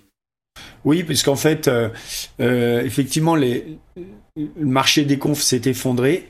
Mm. Et, euh, et du coup, j'ai développé une activité. Alors, c'était une petite activité hein, au début, euh, voilà. Mais au bout d'une année, c'était une, voilà, c'est une activité qui arrivait à l'équilibre. Mais j'avais fait des investissements, donc j'avais pas encore remboursé mes investissements. Mais c'est ce qui était intéressant, c'est que ça avait quand même amorti la chute. Et puis après, bah, les conférences sont reparties, tu vois. Et, et donc, ça m'a permis finalement les confs plus cette activité-là Ouais. euh, de, de sortir de cette période euh, en, en étant bien, enfin bien bénéficiaire du coup. T'es- Parce que c'est une nouvelle activité qui est venue s'ajouter à, à l'ancienne. Voilà, ça avait créé. euh, Ouais. Mais c'est une activité, comment dire, elle est bien parce qu'elle est complémentaire. C'est une vraie diversification par rapport, euh, mais qui reste quand même très connectée au, Ouais. au- non pas aux conférences, mais aux connaissances liées aux conférences. C'est une autre Mhm. manière de diffuser la connaissance qui était la Mhm, mienne. Donc en fait, j'ai rien eu. Enfin, sur l'aspect de la connaissance pure du domaine de la motivation, tout ça, j'ai rien eu à apprendre euh, de nouveau. Par contre, il a fallu apprendre une autre manière de la commercialiser entre guillemets, de la vendre. Ouais, tu parlais tout à l'heure de tunnel de vente, d'ailleurs, avec d'acquisition. Les, les, Aujourd'hui, on sait que pour euh, transformer euh, euh, ses services ou ses, ses prestations en vente, euh, les, les choses ont évolué. euh, et toi, tu t'es très très bien adapté euh, sur ce, avec ces nouveaux outils qui sont pour le coup assez complexes, hein, parce que ça demande beaucoup de connaissances. Euh, je crois que tu, tu, tu travaillais avant. Est-ce que tu travaillais déjà avant avec une grosse équipe ou est-ce que ton équipe a fortement grossi du fait de cette euh, nouvelle euh, diversification, nouveaux outils, euh, etc. Bah, tu dis que je me suis très bien adapté, moi je trouve pas. Euh, en fait, au début, j'ai j'ai voulu aller euh, vite pour euh, mm. donc j'ai voulu faire appel à des agences qui étaient plutôt mm. comment dire qui avaient de mon point de vue, enfin apparemment qui avaient la compétence en interne. Mm. Je me suis aperçu que non en fait. Bon, donc j'ai l'impression de ben voilà pas de perdre du temps parce que mais mhm. mais euh, enfin mais en tout cas de perdre de l'argent de perdre aussi un peu de temps parce que c'est des gens ils sont du coup formés pour euh, euh, mhm. sur le truc et, et, et donc pour moi ça ça a été ça a été un, un, départ un choix au départ de dire je fais confiance à une agence je veux pas tout faire moi-même L'avantage de tout faire soi-même, c'est que tu apprends en marchant et que bon, c'est plutôt bien, mais je pouvais pas tout faire moi-même. Donc, j'ai plutôt payer des agences pour le faire. Et puis quand le produit est sorti, euh, au bout de deux, trois mois, je me suis aperçu qu'en fait, ça marchait pas aussi bien que mhm. ce que j'aurais voulu. Et c'est là que ben, euh, j'ai repris le truc en main. Mhm. Mais comme moi, j'avais fait le gros du travail, tu vois, de la, sur la connaissance et tout, j'avais plus de temps disponible pour m'occuper de la technique et de la techno derrière. Mhm. Donc, en fait, j'ai pu reprendre. Et, et là, après, j'ai mis en place une équipe commando de quelques personnes qui étaient super pointues sur les sujets qui étaient de techno qui étaient importants pour moi et que je maîtrisais pas. Mais je commençais à avoir une maîtrise un peu de la techno quand même parce que je m'étais quand même mmh. bien penché sur le sujet. Et du mmh. coup, bon, ben, après, ça allait mieux. Mais si j'avais pu démarrer tout de suite avec l'équipe mmh. au commando euh, spécialisée dans la techno, euh, j'aurais perdu moins, moins d'argent et j'aurais gagné du temps aussi. Mais après, voilà, ça fait partie des, des aléas, euh, des aléas du, de l'entrepreneuriat. Tu, c'est dur de prendre tout de suite les bonnes décisions. Eh ben, en tout cas, oui, on a, on a redécouvert avec toi un petit peu le, le, métier de la bosse, le métier euh, qui, a, qui, a fait, euh, qui a fait, en tout cas, ton, ta singularité au travers des médias. Euh, tu nous as partagé aussi bah, l'envers du décor dans le métier de, de, conférencier avec la partie immergée de l'iceberg. Et puis là, on termine sur la, la, la notion du chef d'entreprise qui fait ses erreurs et qui aussi fait ses propres apprentissages, qui s'approprie aussi euh, les outils ou qui les délègue. Euh, donc moi, ce que je, je trouve très intéressant, c'est qu'aussi euh, bah, la délégation euh, en presta, tu te l'es approprié sur ce projet-là. Euh, donc, et on se rend bien compte que finalement, l'entrepreneur, tu as parlé de diversification, c'est aussi celui qui va s'approprier parfois les manettes, parfois qui va les mettre en délégation, mais qui a eu besoin aussi au passage de pouvoir comprendre les processus pour mieux après à nouveau recréer son, son, équipe. Aujourd'hui, si on devait parler de toi et ton équipe, vous êtes combien à peu près? Moi, j'ai euh, une euh, salariée qui gère toute la partie digitale et qui travaille avec une dizaine de prestataires. Euh, voilà, tu fais travailler quand même, c'est une dizaine de personnes quand même grâce à mmh. ton derrière Edgar Gompiron et les conférences, il y a quand même une dizaine de personnes qui collaborent et qui construisent cette ce travail-là. Alors et aussi sur le digital comme tu en parlais tout à l'heure. Euh, écoute Edgar, moi je vais te remercier pour deux raisons. La première c'est le podcast, l'échange qu'on a toujours très spontané euh, en freestyle comme on a comme on l'a fait là, avec les limites aussi hein, parfois. Et puis là il y avait le goûter de, de Henri et c'était très sympa de, de voir qu'aussi t'es un papa et, et un papa qui, qui qui va pas qui qui pas trop loin. Tu, tu fais comme ton père? Non tu tu, tu il est quand même pas trop trop loin. Tu le relèves des fois, lui? Ouais, ouais, je le relève, ouais. Je le relève, je suis pas, je suis, je suis pas trop comme mon père. Euh, je, le fais skier, je l'attends, tu vois. ouais, partage un peu plus. Ouais. Mais, euh, Mais il est génial, il est top, ce petit, ce ah, petit bah Henri, il est chouette. Ouais, il a l'air en tout cas. Et, euh, et te remercie aussi parce que euh, bah là, là, tu vas aider du monde au travers de cette ce partage d'expérience. Mais euh, moi, je, moi, connaissant des sportifs de haut niveau qu'on accompagne sur ce métier-là, je sais que tu toujours euh, assez accessible très accessible par rapport à beaucoup de gens. C'est tout à ton honneur. On sait que tu très pris, mais toujours là pour partager les bons conseils. Euh, comme tu l'as dit aussi, éviter de, de, les erreurs que toi tu as pu commettre. Bah, si d'autres personnes peuvent aussi se nourrir de, ce, de cet apprentissage pour gagner un peu de temps ou perdre un peu moins d'argent au passage. On te remercie avec tout le collectif Champion de ma vie pour ce que tu fais pour ces sportifs-là. C'est très sympa de ta part. Et pour, on est allé, on est en, on est en, en 2023. L'année prochaine, il y a les Jeux Olympiques. Euh, Qu'est-ce qu'on peut te souhaiter à toi? On va pas souhaiter grand-chose aux, sportifs français, on leur souhaite plein de succès. Mais toi, en 2024, euh, dans un an, un succès à partager, euh, tu serais heureux, euh, hormis la famille évidemment, mais pour toi, un plaisir personnel. Bah en fait, moi, mon, mon kiff, et je suis en train de... Enfin, ouais, je, je, je, je pense que c'est ce que je vais faire. J'aurai jamais deux mm. fois l'occasion dans ma vie de vivre les Jeux Olympiques avec mes enfants en spectateur. Uh-huh. Uh-huh. Et euh, Paris 2024, je pense que ça va être ça. Mm. Je pense que ça va, ça va être juste. J'ai pas bossé alors que j'ai des demandes euh, pour bosser, mais je pense que je vais pas bosser. Je vais, euh, ouais, je vais, je vais y aller avec mes ma femme, mes enfants, et on va, on va aller vivre ça en, en en spectateur. Alors, je pense un peu privilégié parce que y a, on a des entrées, mais euh, voilà, je vais le faire. Euh, je, je, vois pas quel autre, comment dire. Hmm. Euh, je, ne, je, ne, pourrais pas avoir de plus beau cadeau à faire à mes enfants que d'être avec eux et, de vivre les jeux comme ça, quoi. Hmm, hmm. Sur ces jeux-là, je pense que ça va être un souvenir de famille qui serait qui sera extraordinaire. Donc euh, c'est un luxe que je me payais, je pense. Eh ben, on te, euh, on te souhaite de pouvoir le vivre, euh, de que les planètes s'alignent bien pour que toute la famille puisse être là-bas et vivre ce moment-là, parce qu'effectivement, bon, moi alors là, pour le coup, pour moi, je pense qu'il n'y a rien de plus beau dans une vie que ces moments de partage, de réjouissance. Et les Jeux Olympiques, c'est une fête et c'est un, moment d'émotion intense. Et bah, si derrière, derrière toi, il y a cette photo avec les anneaux, c'est pas un hasard. Euh, certains ce sera le football, d'autres c'est les Jeux Olympiques, et puis d'autres ça va être d'autres choses. Mais en tout cas, ce sont des moments juste en, termes d'émotion qui sont extrêmement puissants et qui laissent euh, une grosse empreinte euh, dans, dans l'esprit bah, de tes enfants, en tout cas pour la suite, et puis toi en tant que papa. Bah merci beaucoup. Merci à toi Edgar, à une prochaine, à bientôt, merci à tous les auditeurs. Et on vous dit au prochain rendez-vous. Ouais, merci beaucoup. Merci à tous d'avoir écouté ce nouvel épisode Champion de ma vie. Si vous souhaitez entrer en contact avec nous, vous êtes les bienvenus. Chez Champion de ma vie, on aime les rencontres, on aime les opportunités. N'hésitez pas à noter et partager ce podcast autour de vous. Envie de partager un commentaire, n'hésitez pas, on répondra à chacun d'entre eux. On est là pour vous aider à atteindre vos objectifs et on vous souhaite un maximum de motivation et on se retrouve dans deux semaines pour un nouvel invité. À bientôt